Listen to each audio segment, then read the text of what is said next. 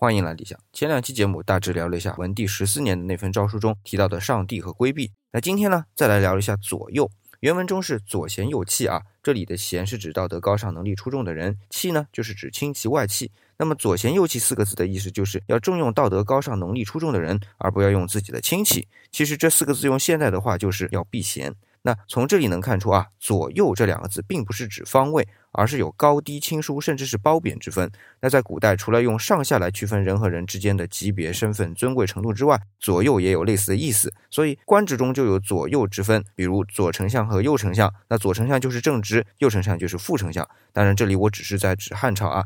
因为后面有个把朝代还是左右相反的，这里就不再多讨论了。那到这里呢，基本上文帝十四年的事儿我都给讲完了。接下来的文帝十五年对于汉文帝极为重要，因为牵涉到了改元的问题。原因呢是有祥瑞出现，是什么祥瑞呢？在今天甘肃天水的地方啊，有真龙出现了。